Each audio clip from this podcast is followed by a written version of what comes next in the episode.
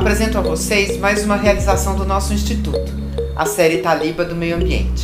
Essa série é uma homenagem ao Luiz, arquiteto, engajado na proteção do meio ambiente e tinha como meta nos seus projetos os princípios de sustentabilidade. A série Taliba é composta de sete episódios. Trata dos principais elementos da natureza: a água, terra, fogo e ar. Agradeço imensamente à jornalista Cristina Serra, curadora e organizadora da série, e aos convidados que, com grande propriedade, nos trazem dos desafios e apresentam as soluções para enfrentá-los. Todos os episódios estão disponíveis no nosso canal do YouTube e na, na nossa página do Facebook. Convido a todos e todas a assistirem, comentarem e divulgarem em suas redes. Obrigada!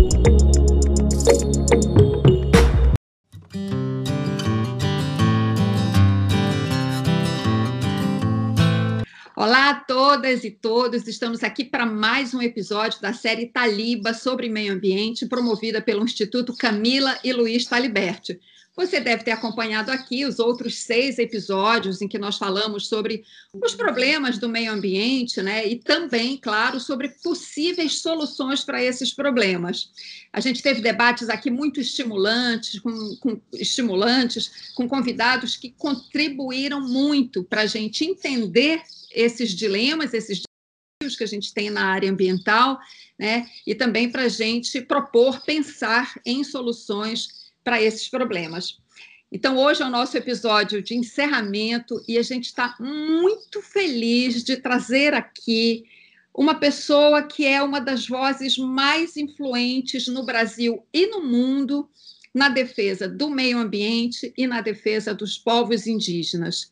A gente tem aqui uma convidada muito especial, Sônia Guajajara. Sônia, é uma alegria imensa te receber aqui hoje. Muito obrigada, Cristina. Eu também estou bem contente de poder participar dessa série, que é tão oportuna para o momento que a gente vive, né? Então, muito obrigada. Olha, eu sei que muita gente conhece a Sônia, claro, mas eu vou dar aqui alguns dados né, da biografia dela. E, Sônia, se eu tiver errado em alguma coisa, você me corrige depois, tá bom? É, tá bem. A Sônia é formada em letras, tem especialização em educação especial, já participou da organização e da liderança de várias entidades dos povos indígenas e ainda participa. A Sônia, vocês devem lembrar também, em 2018 foi a vice-presidente na chapa do PSOL, junto com Guilherme Boulos, né, candidatos à presidência da República. Foi a primeira vez que uma liderança indígena participou de uma chapa à presidência, uma coisa pioneira. A Sônia também participou do Conselho de Direitos Humanos da ONU. É, ela sempre é uma pessoa presente nas inúmeras conferências internacionais sobre clima, conferências sobre meio ambiente, já ganhou vários prêmios, enfim, é um currículo muito extenso. Eu vou parar por aqui, que é para a gente começar a nossa conversa e a Sônia acrescenta alguma coisa se estiver faltando. Eu quero começar, Sônia. Bom, esse ano de 2020, um ano tão difícil para todos nós, né? Todos nós aqui confinados. É, a gente fez toda a nossa série, obviamente, de maneira virtual. E eu queria saber, eu queria que você falasse para a gente como é que você, a sua comunidade, o seu povo indígena está enfrentando esse momento tão difícil ainda, né? Já tantos meses de confinamento, a gente achava que ia ser mais curto, acabou se, estendendo mais. Como é que vocês estão vivendo né, esse momento de confinamento ainda por causa da Covid-19? Realmente, Cristina, já deu, né? Ninguém aguenta mais esse confinamento, ninguém aguenta mais essas atividades online e, e, nós, indígenas, que sempre fizemos muita luta, muita mobilização, né? Sempre tivemos junto ali em todas essas frentes de, de resistência, e agora a gente está se adaptando, né? Está se adequando a esse novo modelo de fazer a luta. Mas a gente também não recuou, né? A gente se isolou, tomou as medidas né, necessárias para de, de proteção, mas nós, do movimento indígena, continuamos aqui ocupando as telas. A gente realizou o ATL, né, o Acampamento Terra Livre, online, no período de 27 a 30 de abril. Foi, foi a maior mobilização virtual né, desse ano foi puxada por nós indígenas. A gente realizou a Assembleia da Resistência para a construção de um plano de enfrentamento à pandemia. Realizamos a Assembleia das Mulheres Indígenas no dia 5 de setembro, né, Dia Internacional da Mulher Indígena. Nós realizamos a live Maracá Emergência Indígena, que foi também de âmbito internacional, né, a presença de muitos artistas, né, de muitos ambientalistas, ativistas, artistas plásticos que teve com a gente e também muitas lideranças indígenas. Bom, tudo isso a gente fez para movimentar as redes e também chamar atenção para a emergência que os povos indígenas estão ainda enfrentando nesse período de pandemia. Né? Nós, logo no primeiro momento, a gente fez um chamado para bloqueio das entradas das aldeias, né? para é, ninguém entra, ninguém sai, e ali a gente manter os indígenas nos territórios, né? E a gente conseguiu isso por algum tempo, tanto que a Covid demorou para chegar nos territórios indígenas, né? E a gente fez ali uma estimativa de que ia chegar de forma tardia em relação aos grandes centros. E foi, né? Nas aldeias chegou fortemente a partir de junho. E aí foi assim um colapso, né? Praticamente. Foram mais de, de 30 mil indígenas infectados e foram quase mil indígenas mortos.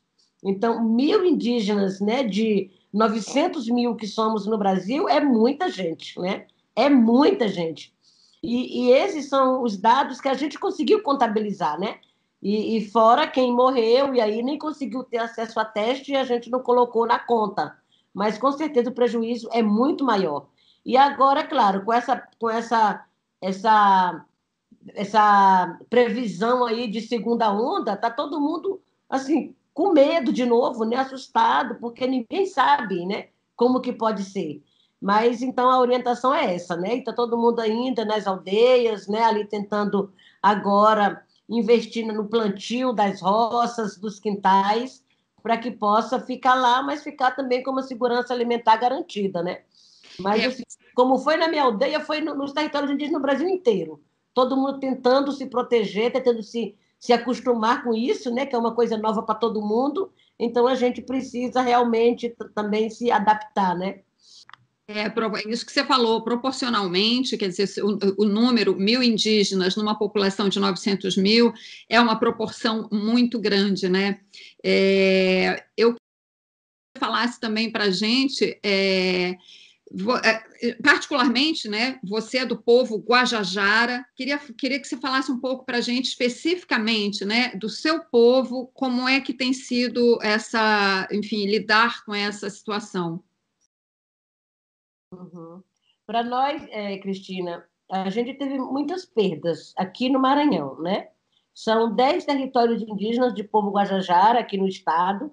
No meu território, Araribóia, né? A estimativa da equipe de saúde é que, em média, 85, de 85% a 90% das pessoas foram contaminadas.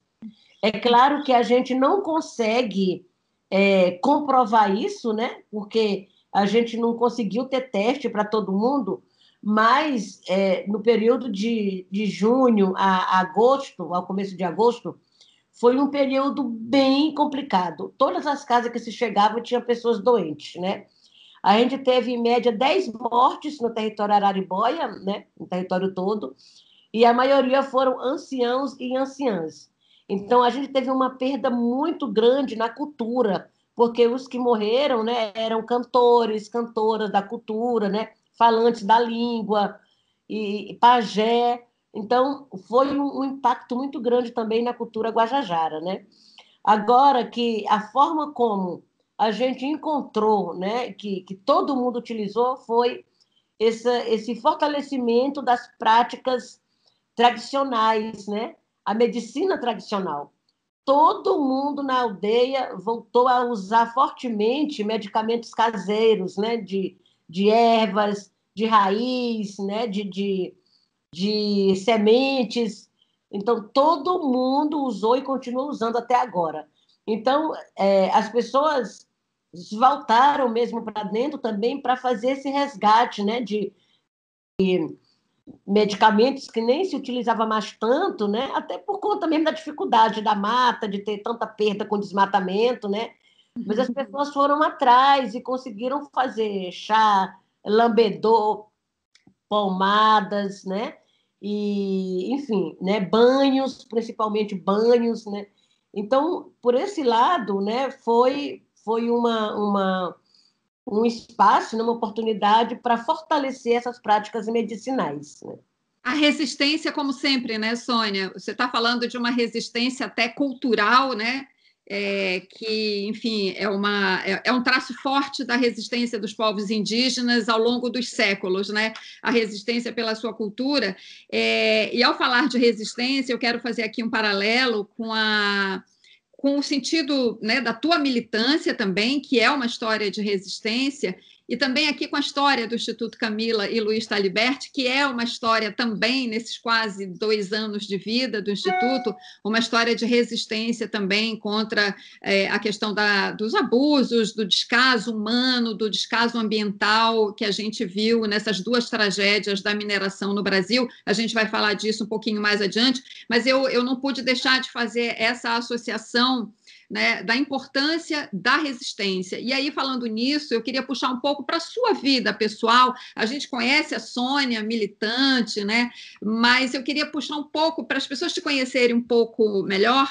É, eu queria saber de você como é que como é que você teve essa consciência despertada para a questão da luta em defesa dos povos indígenas, do seu povo, mas dos povos indígenas do Brasil como um todo, e para a defesa do meio ambiente? Né? Qual foi aquele momento que acendeu aquele clique que você disse, não, esse aqui é o meu caminho? Conta para gente.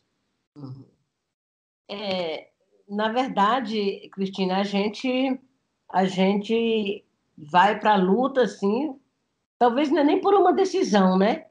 Mas por necessidade mesmo, por, por lutar pela defesa da vida. E quando a gente fala de povos indígenas e meio ambiente, né, acho que não, tem um momento que você que você é, constata, ah, agora eu vou também lutar pelo meio ambiente, sabe? Porque na verdade é uma luta só, é, é misturado, sabe? Povos indígenas e meio ambiente não não consegue ser é uma luta separada, né? Porque tudo que a gente faz, a bandeira de luta maior dos povos indígenas até hoje continua sendo a garantia dos territórios indígenas, né? Então, é, esses territórios indígenas, para a gente, é o que garante a nossa identidade, né? É o que garante a gente enquanto povo, né? Enquanto povo, enquanto povos, e é a partir dessa garantia que a gente consegue exercer todas as nossas, as nossas é, práticas né, culturais, enfim, e alimentar. Então, lutar pelo meio ambiente é lutar pela nossa vida, né? é lutar pela nossa existência, é, é lutar pela nossa identidade, garantindo o nosso modo de vida. Então, quando a gente aparece assim, ah, defender o meio ambiente, é porque hoje o meio ambiente está sendo tão atacado, né? Está sendo todo a, a, legislação toda desmontada, né? O que foi o, o, o como é que é o código da florestal, código florestal em 2009, né?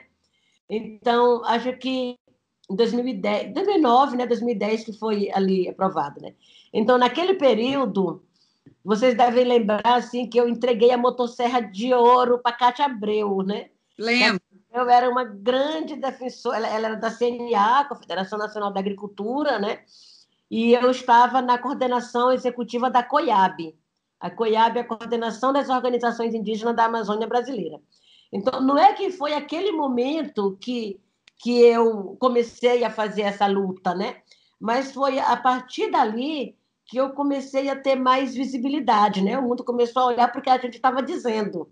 Porque até então a gente já vinha fazendo a luta, já estava no movimento indígena. Eu sempre fui uma liderança, desde menina, né? Eu fui liderança na escola, no ensino fundamental, fui liderança no, no, no, no ensino médio, né? Quando eu estudei no internato. E todo o tempo nessa preocupação de defender meu povo. E para defender o povo tinha que manter o meio ambiente ali protegido, né? E, e aí fui para assumi o movimento indígena aqui no estado do Maranhão, a gente organizou, e, e aí, depois do Maranhão, que eu fui para Coiabe, né, para a Amazônia. Então, estando lá na, na à frente da Coiabe, foi o período também da ali, né, o auge de Belo Monte. Então a gente travou toda aquela luta contra Belo Monte, que também foi uma luta mundial, né? E ali a gente já também travava essa luta contra a mineração nos territórios indígenas. Então são pautas grandes, né? São, são pautas que que abala a estrutura do Estado, porque a gente não mexe com pouca coisa, né? Sim. O que a gente faz mesmo é enfrentamento ao poder político, ao poder econômico. Então, por fazer isso, não tem jeito de você passar despercebido, né? E aí, quando tu tá dentro, não tem jeito, viu? Tu não consegue mais sair, não. Tu vai, vai cada vez mais. E agora, né? Cada vez mais os ataques aumentando, o desmonte da legislação, o enfraquecimento dos órgãos. Então, não tem jeito, né? É fortalecer a luta cada vez mais, organizar a mobilização e ir para cima. Né? Esse... Você falou do momento da, quando você entregou o prêmio Motosserra para a Cátia Abreu, que de fato deu muita visibilidade à luta de vocês, e tem um outro momento muito importante que eu tenho certeza que muita gente aqui é, é, deve lembrar, quando você, no Rock in Rio, né, você subiu no palco do Rock in Rio, no show da Alicia Keys, e fez um, um apelo, é, uma, uma fala muito importante pela demarcação dos territórios indígenas. Né? Aquele foi um momento também é, é, é que deu deu, acho que elevou esse movimento a um novo patamar, né? Porque ali foi uma visibilidade, inclusive, mundial. Queria que você falasse um pouco dessa luta, então, pela demarcação dos territórios. É, a gente sabe que, inclusive, terras, ter, territórios indígenas já homologados, ou seja, com a sua definição jurídica já toda, é, é, com tudo já regularizado, tem sido alvo de invasões, e agora, nesse período de pandemia, né, justamente até pela dificuldade de mobilização, a gente tem visto muitos territórios indígenas sendo invadidos por é, garimpeiros, madeireiros, desmatadores em geral. Eu queria que você desse um panorama para a gente dessa, dessa luta pela demarcação. Uhum. Bom, é, como, como eu falei, né, a, a, os territórios indígenas continuam sendo a bandeira de luta maior dos povos indígenas, né? Porque a gente sempre foi visto como um entrave ao desenvolvimento nacional, né? A gente sempre foi visto como um obstáculo ao crescimento econômico do país. E isso não é de agora, né? Desde lá da invasão europeia, a colonização, né, ali, é, sempre teve o plano de desenvolvimento do país sempre teve como base né, a, a, a expulsão, né, a eliminação dos povos indígenas. Então, não é, não é uma luta que começou a, na ditadura militar e, e, ou agora no governo Bolsonaro, né? É, um, é uma luta secular que a gente tem para garantir esses territórios, porque é a partir dele que garante a vida, né? Então, o, a Constituição de 88 escreveu ali, né, esse direito territorial. Já tinha constituições anteriores, né, mas a Constituição de 88 escreveu e delimitou um período, um período de cinco anos após 88, para que o Estado brasileiro, para que a União demarcasse todos os territórios indígenas. Né? Então, na, na, na, na, década de 90, na Eco 92 principalmente, onde o mundo se voltou para a ecologia, houve ali um avanço, né? uma cooperação internacional com Alemanha, Inglaterra, Brasil, né? possibilitou a demarcação de territórios indígenas na Amazônia brasileira. Então, houve um avanço né, na década de 90 na Amazônia. Então, hoje nós temos no Brasil é, 13% né, do território nacional como terra indígena. Né? E, só que quando tu pega esses 13%, que já são áreas demarcadas, né, é, digamos que 97,3% está na Amazônia. Então, nós temos aí, né, olha só, menos de, de 4%, né? Temos 4% em média para todo o Brasil. Então, isso faz com que o sul do país viva né, permanentemente em acampamentos na beira da estrada, o Nordeste brasileiro vive permanentemente em retomadas, né, em retomadas em fazendas que foram entregues pelo próprio Estado brasileiro na época da ditadura militar para fazendeiros e para especulação imobiliária. Da mesma forma, na região centro-oeste, né? Mato Grosso do Sul é um dos estados que mais conseguiu mostrar isso, né? essa violência ali contra os Guarani Kaiowá, que estão ali sempre à margem, né? Estão sempre na, na, na, às margens da BR. Aí uma hora está ali expulso, expulso pelos fazendeiros, outra hora pelo próprio DENIT, né? Departamento Nacional de Trânsito, que tira porque não pode ficar na estrada, e eles estão ali sem saber para onde ir. Mas eles sabem onde é a terra deles, eles sabem onde é o território tradicional deles, que foi entregue pelo Estado para esses fazendeiros, né? Então, eu, eu, eu na PIB represento a Amazônia brasileira, né? que é a, a minha área de abrangência enquanto movimento indígena. Só que, enquanto representante né, na coordenação, a nossa luta continua sendo pela demarcação dos territórios indígenas para todos os povos. Né? E, a partir da demarcação, a gente tem também essa luta pela proteção desses territórios, porque mesmo esses na Amazônia, né, esses 94% demarcados, todos têm um processo violento de invasão né, e de, de exploração ilegal, todos. Seja de madeira, seja de minério, seja da própria biodiversidade, né, assim, do, dos, dos, animais com a, pé, com a caça, né, a, a, própria a pesca, e também até do, do, do, do, como é que fala? Do conhecimento patrimônio genético, né? Das Sim. plantas, enfim. Medicinal, então, né? Todas, todas têm, todas, todas terras na Amazônia sofrem esse processo de invasão, exploração ilegal e violência. Porque com a invasão vem toda essa situação aí também de conflitos, né? E assassinatos. Aqui no Maranhão mesmo, meu território de Araribóia, todo mundo acompanhou ano passado, né?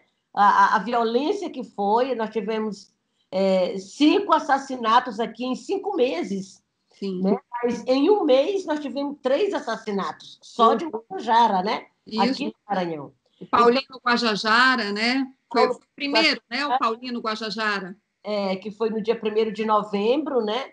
Era um guardião da floresta, o guardião é uma iniciativa feita pelos indígenas, né, de cada território aqui no Maranhão, para fazer esse monitoramento do território, né?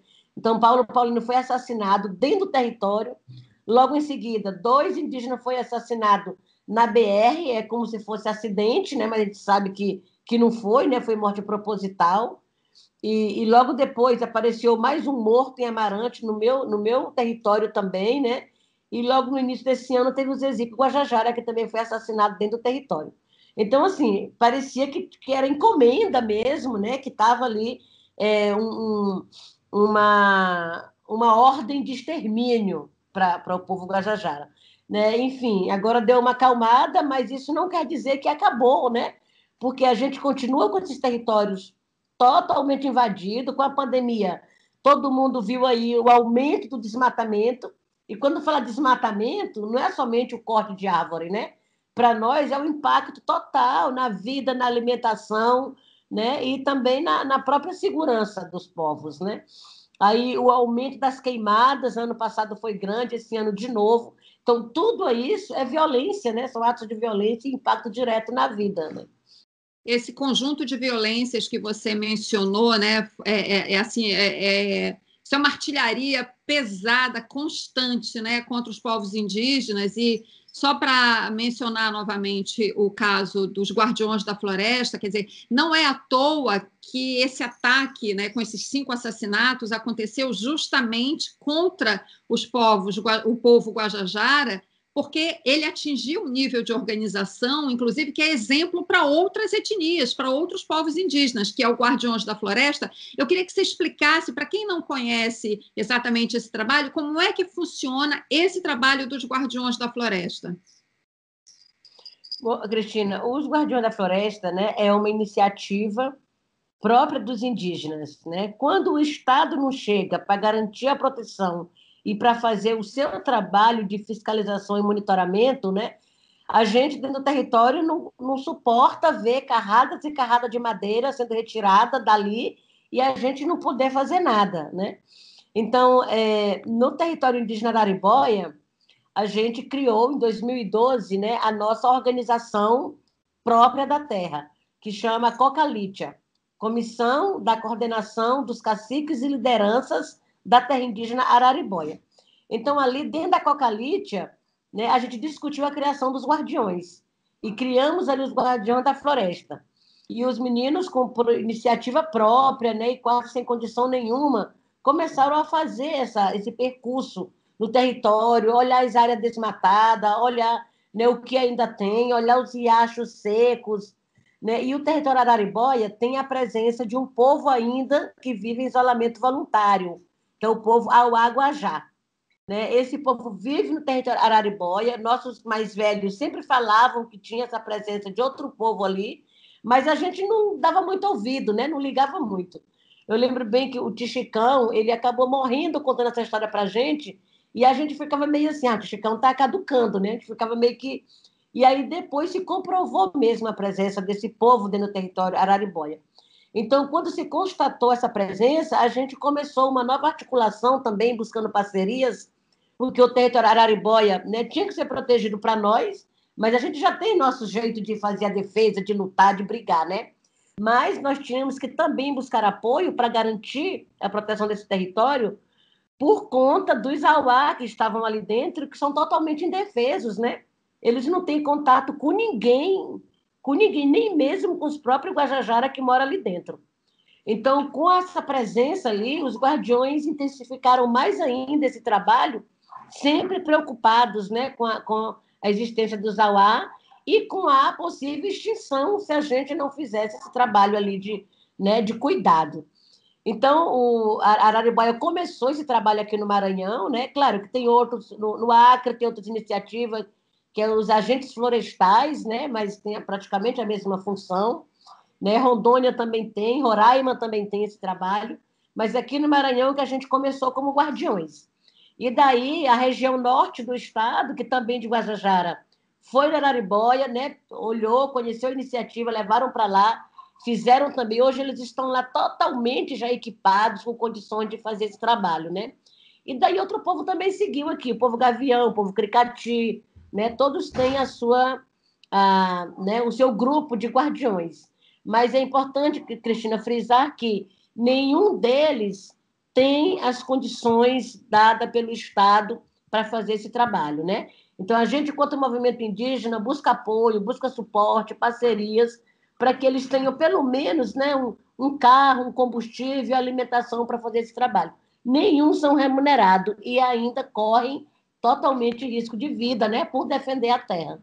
É, é, é, um trabalho muito, muito importante, porque existe é, um vácuo do Estado né, na, na, proteção aos povos indígenas, quer dizer, está na lei, está na Constituição, mas isso precisa tra se traduzir em medidas práticas e efetivas. Eu acho esse um belo exemplo de atuação dos povos indígenas, de iniciativa e de solidariedade, como você disse, inclusive com a preocupação de resguardar a decisão desse povo isolado que quer, se, quer permanecer isolado, né? É, é, uma, é uma decisão é, desse povo indígena que precisa ser respeitada. Uhum. É, eu queria, você mencionou é, há pouco a questão dos incêndios florestais, né? É, que isso foi uma coisa que esse ano, sobretudo no Pantanal, foi uma coisa que chocou os brasileiros, não só os brasileiros, chocou o mundo inteiro. Né? Também teve fogo na Amazônia, quer dizer, em 2019 teve aquele dia do fogo que é, é, a polícia já detectou que foi uma ação criminosa. Também no Pantanal esse ano há indícios também de ação criminosa, quer dizer, a gente sabe que tem a questão climática, né, a, a, o período seco mais longo, mas há evidências muito claras de ação criminosa, tanto em 2019 na Amazônia quanto esse ano no Pantanal. E, claro, o Pantanal chamou mais atenção, mas também teve fogo na Mata Atlântica, também teve fogo no Cerrado. Eu queria que você avaliasse para a gente né, a gravidade é, desses incêndios, o impacto desses incêndios, enfim, é, e, e, qual é a sua expectativa? A gente, enfim, a gente já, já sabe que o governo tem sido bastante inoperante né, nessa questão, e nós ainda temos mais dois anos do, desse governo, com, certamente, eh, enfim, dificilmente mudará de orientação, né? Uhum. O, o, que, que a gente pode, é, é, ou de que forma a gente pode, até como sociedade mesmo, se mobilizar para evitar que nesses próximos anos esse, essa tragédia das, da, dos incêndios florestais se repita com essa magnitude. Novamente, a gente sabe que tem um componente da mudança climática, que é um assunto que a gente vai falar já já, mas existe também a ação criminosa. O que, que a gente faz? Uhum. É, de fato, existe né, essa ação criminosa, mas acho que pior do que isso é, é essas práticas né, estarem respaldadas pelo governo, porque é um, é um governo totalmente negacionista, né? E, e não assume que é responsabilidade do governo de combater esses incêndios.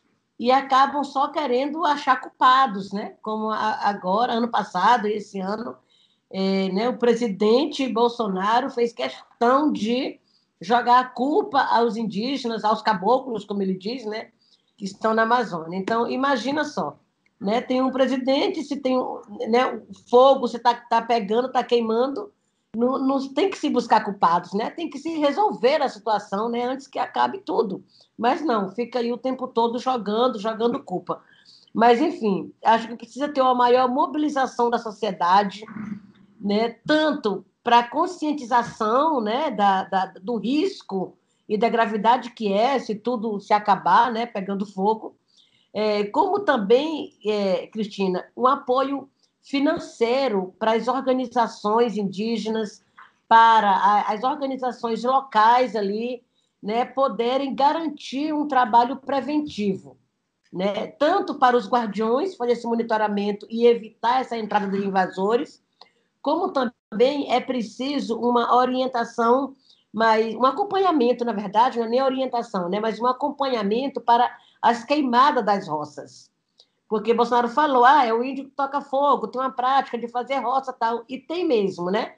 Os indígenas tocam fogo nas roças tal, mas não toca fogo ali porque quer e, e vai queimar tudo, né? Não, muitas vezes toca fogo na roça para queimar ali o seu espaço só, mas com, por conta mesmo da, né, da, da climática, acaba o fogo ultrapassando e ele não dá conta né, de, de conter.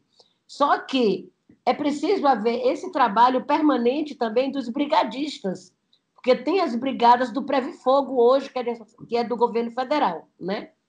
Mas o que, é que eles estão fazendo? Os brigadistas, né, eles trabalham seis meses somente no período das queimadas, né? E no outro, no período, como agora, por exemplo, né, de, de março, acho que de fevereiro a, a, a julho, ou agosto, fevereiro, março, abril, maio, junho, julho. Fevereiro a julho. Eles não trabalham, aí é recolhido os carros deles, né, todos os equipamentos, materiais, tudo é recolhido, até o uniforme. Né? E daí eles fazem um novo seletivo para poder é, é, contratar outras pessoas, ou às vezes até a mesma quando passa, né?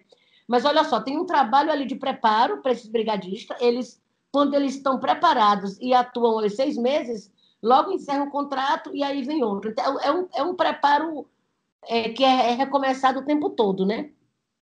E o que a gente defende aqui, esse trabalho dos brigadistas, ele tem que ser de forma permanente durante o ano todo, porque nesses seis meses que é de chuva, eles podem ficar trabalho de orientação, de conscientização nas aldeias, né? fazendo essa educação ambiental, falando dos riscos.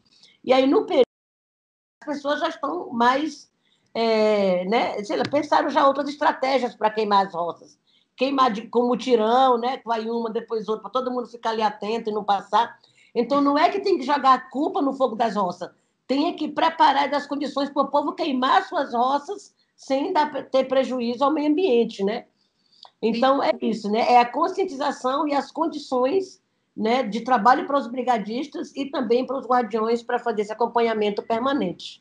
Um trabalho permanente de prevenção, né? ainda mais considerando as mudanças climáticas, né? os, os fenômenos extremos climáticos que já estão aí e que, ao que tudo indica, se os países não retomarem é, os seus acordos internacionais para a redução das emissões de carbono, tendem a se agravar, né? Esses fenômenos climáticos extremos tendem a se agravar.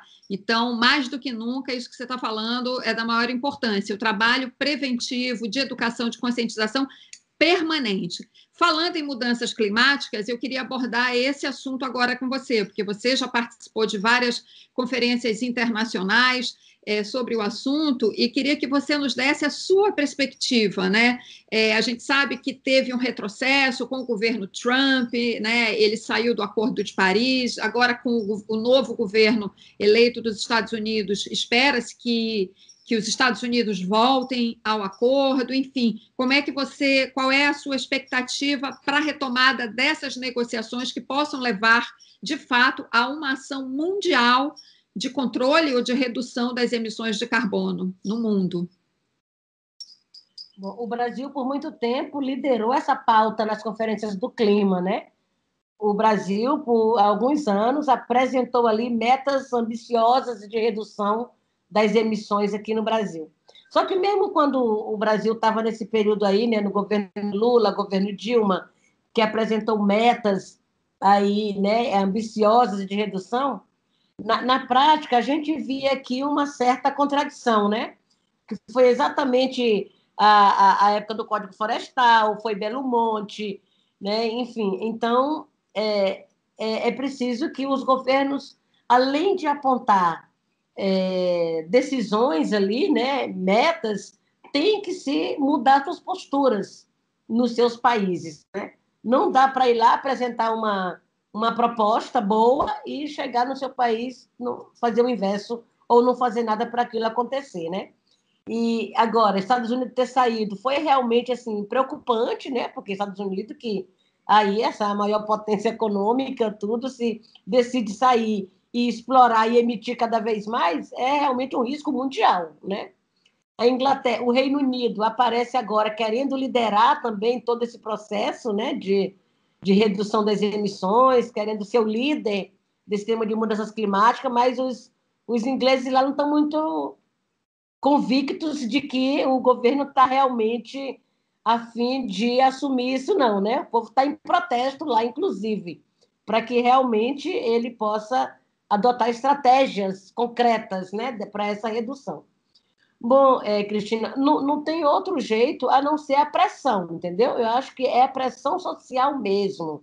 É o povo que tem que, que pressionar seus governos, porque o governo não está preocupado com o que vai acontecer, está preocupado só com o lucro, né? com, a, com, com, com o PIB, com as grandes corporações, como é que elas vão estar tá aí para contribuir com a Bolsa de Valores. Né? Então, os governos, a preocupação é essa: é, é, é PIB é bolsa de valores, né? E, e não se preocupam muito com esse impacto direto no chão. Quem é que está ali diretamente, né, sofrendo com isso? Embora é preciso que eles também se conscientizem que esse impacto não fica só lá no chão, só lá no mato, só lá na aldeia, só lá no quilombo, né? O impacto que chega lá chega para todo mundo. A gente é de fato os primeiros a sermos impactados, né? Nós somos os primeiros por estar ali mas esse impacto vai chegar para todo mundo, principalmente no que se refere ao ar, né? O ar que todo mundo respira em qualquer lugar vem de onde? Vem das florestas que ainda estão em pé, né? A perda da floresta lá é perda né, do, do, do ar para todo mundo. O próprio clima, que o tema é esse, né? Mudanças climáticas, né? Tá todo mundo aí lutando para que não atinja, né? Não ultrapasse o grau e meio. Mas, é, se não, não houver também essa conscientização da, da sociedade de mudar suas formas de consumo, também né, não vamos conseguir conter. Não vamos conseguir conter. Então, sabe, hoje discutir e enfrentar as mudanças climáticas é um trabalho de todo mundo, né? De todo mundo. Independentemente de classe social, independentemente né, de condição financeira, é uma responsabilidade de todo mundo. E todos nós temos esse papel fundamental de mudar posturas, mudar a forma de consumo e pressionar os governos para assumir suas responsabilidades e cumprir as metas apresentadas, né? Então esperamos que o Biden realmente também volte, porque aliás, quando ele assumiu, a primeira coisa que ele disse foi isso, né? Que ia voltar para o Acordo de Paris. Ele falou, então, que volte e assuma, né? uma responsabilidade ali, não só volte para poder estar ali na lista, né? mas que volte realmente com orientações também para outros países, né? Já que, tipo, aqui, por exemplo, Bolsonaro que escuta os Estados Unidos, né? É importante ter uma orientação aí que, que possa ter uma incidência né, positiva.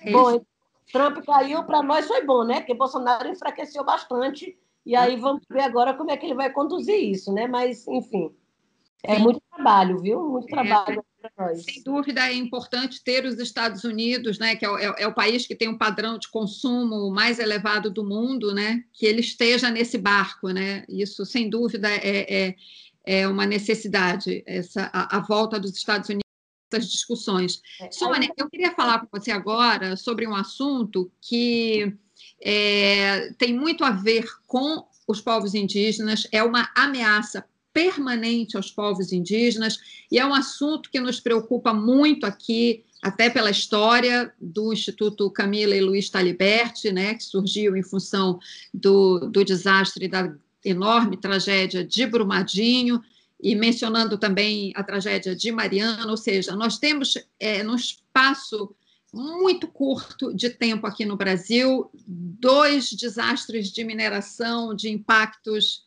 é, inimagináveis, né? A magnitude desses impactos. E os territórios indígenas vivem, muitos deles, permanentemente ameaçados pela mineração. É, esse governo não faz segredo para ninguém de que é favorável à mineração em área indígena Recentemente, agora, é, um veículo de imprensa noticiou é, que a Agência Nacional de Mineração estão tramitando na agência pedidos de pesquisa mineral em 58 áreas indígenas. Enfim, eu queria que você falasse dessa questão da mineração, né? do, do impacto que essa atividade traz, do impacto destruidor para a cultura indígena, e não só, como eu acabei de mencionar, não é só para a cultura indígena, né? é mesmo para a população que vive em, em cidades, né? como é o caso ali de Mariana, né? que teve uh, uh, os seus povoados também atingidos, e Brumadinho. É, eu queria que você analisasse para a gente o tamanho é, desse problema. Bom, Cristina, e para nós, né, assim, a gente acha brando falar tragédia, né? Ou falar, né? É, acidente, né? Porque para nós isso foi realmente um crime, né? Um crime é, a, a, autorizado, né? Porque né, é, tá ali, tem, é, é, tem dono, né? Tem, é, tem, a, tem a empresa, tem dono, tem pessoas responsáveis, né? Então não pode ser uma tragédia simplesmente, né? é um crime mesmo, um crime hediondo, e que se tem e que se estão se tentando né, é, legalizar no, no, Brasil inteiro né, e nos territórios indígenas. A gente tem uma experiência né, bem drástica com os garimpos, né? O que foi a década de 80, os garimpos na Amazônia, né? Muita gente morreu, famílias até hoje que vivem aí chorando né, a falta de, de, de, parentes que, que morreram lá mesmo e ficou e nunca mais, né, é, ninguém teve notícias. É, além do, da prostituição, além das doenças que são levadas né, por essas atividades garimpeiras. Então, agora, com essa tentativa de legalizar a mineração, é ainda muito pior, né? É muito pior porque o garimpo era ali ainda, né? Máquinas leves, né? Ou, ou manual. Agora, essa tentativa é de legalizar para levar mesmo as mineradoras, cada uma delas com 20 mil, 40 mil pessoas, né? Para dentro dos territórios indígenas. Então, é realmente assim, né? Um, é, é, muito grave para a gente. É, é mais um crime, né? Um crime legalizado. Autorizar a mineração em territórios indígenas é um crime legalizado pelo governo, sabe? E, e agora, no período da pandemia, eu não sei se você acompanhou, mas eles tentaram né, colocar atividade de mineração como uma atividade essencial, naquele período que estava ali, né? É, poucas coisas autorizadas, o Ministério de Minas e Energias né, editou uma portaria ali né, trazendo mineração como atividade essencial para, enfim, a economia, essas coisas. E aí, paralelo a essa portaria, tentaram aprovar o projeto de lei né, 191, que foi trazido para o Congresso pelo próprio Bolsonaro, né, para ser aprovado ali e virar lei essa exploração. A gente mobilizou bastante, né, manifestamos muito, está lá o projeto de lei, não conseguiu ir para a pauta, para votação. Está lá, mas a qualquer momento pode vir, né? Mas é isso, né? A gente está muito atento a essa votação, a gente está bem preocupados. Nós temos casos já aí reais, né, de conflitos por conta da mineração, que é no caso dos Munduruku, lá no Pará, né, o caso lá, lá do Cinta Larga, em Rondônia, né, e os Yanomami, né, lá na, em Roraima, que está ali, né, o tempo todo, ano passado, uns dois anos atrás, né, 70% das crianças contaminadas por mercúrio, agora, né, parece que a nova pesquisa constatou de novo, né, todo mundo contaminado, enfim, então é isso, né, é do, é, mineração é doença, é prostituição, é alcoolismo, é, é exploração, aliás, é destruição do, do meio ambiente, né, e, e tudo isso em nome de quê, né? Em nome de quê? De um progresso que não chega, né? Que não chega lá no local, não chega para as pessoas. Fica apenas para as grandes corporações mesmo, né? Que está ali como donos da exploração. Progresso, progresso para poucos, né? É, um, um grupo minoritário e doença e morte para para a maioria. Isso que você falou da contaminação dos mundurucus e Yanomami por mercúrio, isso é um problema muito sério. É, inclusive, está sendo, tá sendo feito até um filme sobre o caso específico dos, dos Munduruku, por causa da contaminação ali no rio Tapajós, né? Enfim, é como você falou, realmente é, é, é uma frente muito grande de lutas, né? São várias frentes de luta, e aí eu queria trazer, falando nessas várias frentes de luta, você aqui na nossa conversa, você está falando, e eu estou aqui lembrando de várias situações né, é, históricas de luta do povo indígena. Você citou o caso dos Guarani Caiová, que realmente é, é, é um absurdo a situação em que aqueles índios foram colocados, né, que perderam suas terras desde a, a Guerra do Paraguai. Né? É, é, é, é uma situação que vem que vem se agravando com, com essas raízes históricas até hoje e eles vêm perdendo suas terras, enfim. A frente de luta é muito grande. E aí eu queria, em função de tudo isso que a gente falou aqui, eu queria resgatar uma frase muito bonita que você falou. Eu não lembro exatamente agora a circunstância, mas você disse uma, uma frase que, que eu entendo como um comando, sabe, que a gente deve ter para a vida todo mundo que se preocupa com o meio ambiente, todo mundo que se preocupa com os povos indígenas, né?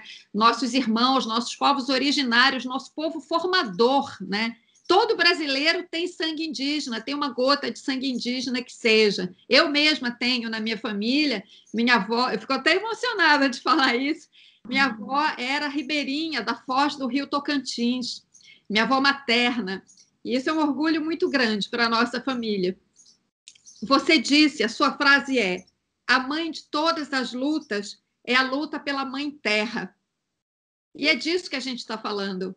Eu queria uhum. que você falasse dessa, dessa luta pela mãe terra. Eu imagino que você, né, sendo o, é, é, de, uma, de uma comunidade indígena, é, quando você viu as consequências dos incêndios, todos nós ficamos chocados, mas eu acho que os povos indígenas que estão mais perto da natureza, né, que veem os animais no seu dia a dia, né, que vão lá na floresta, pegam uma planta e, e, e fazem um remédio né, para alguma doença, algum desses males, é, eu imagino que para um indígena ver uma árvore queimada, né, ver aquele tapete de cinzas no Pantanal, ver uma onça com as patas queimadas, se é urbano, eu imagino isso pa, para um cidadão indígena. Eu queria que você falasse disso para a gente, né? dessa sua compreensão de que a luta pela Mãe Terra é a mãe de todas as lutas e que não é uma luta só dos povos indígenas, é uma luta de todos.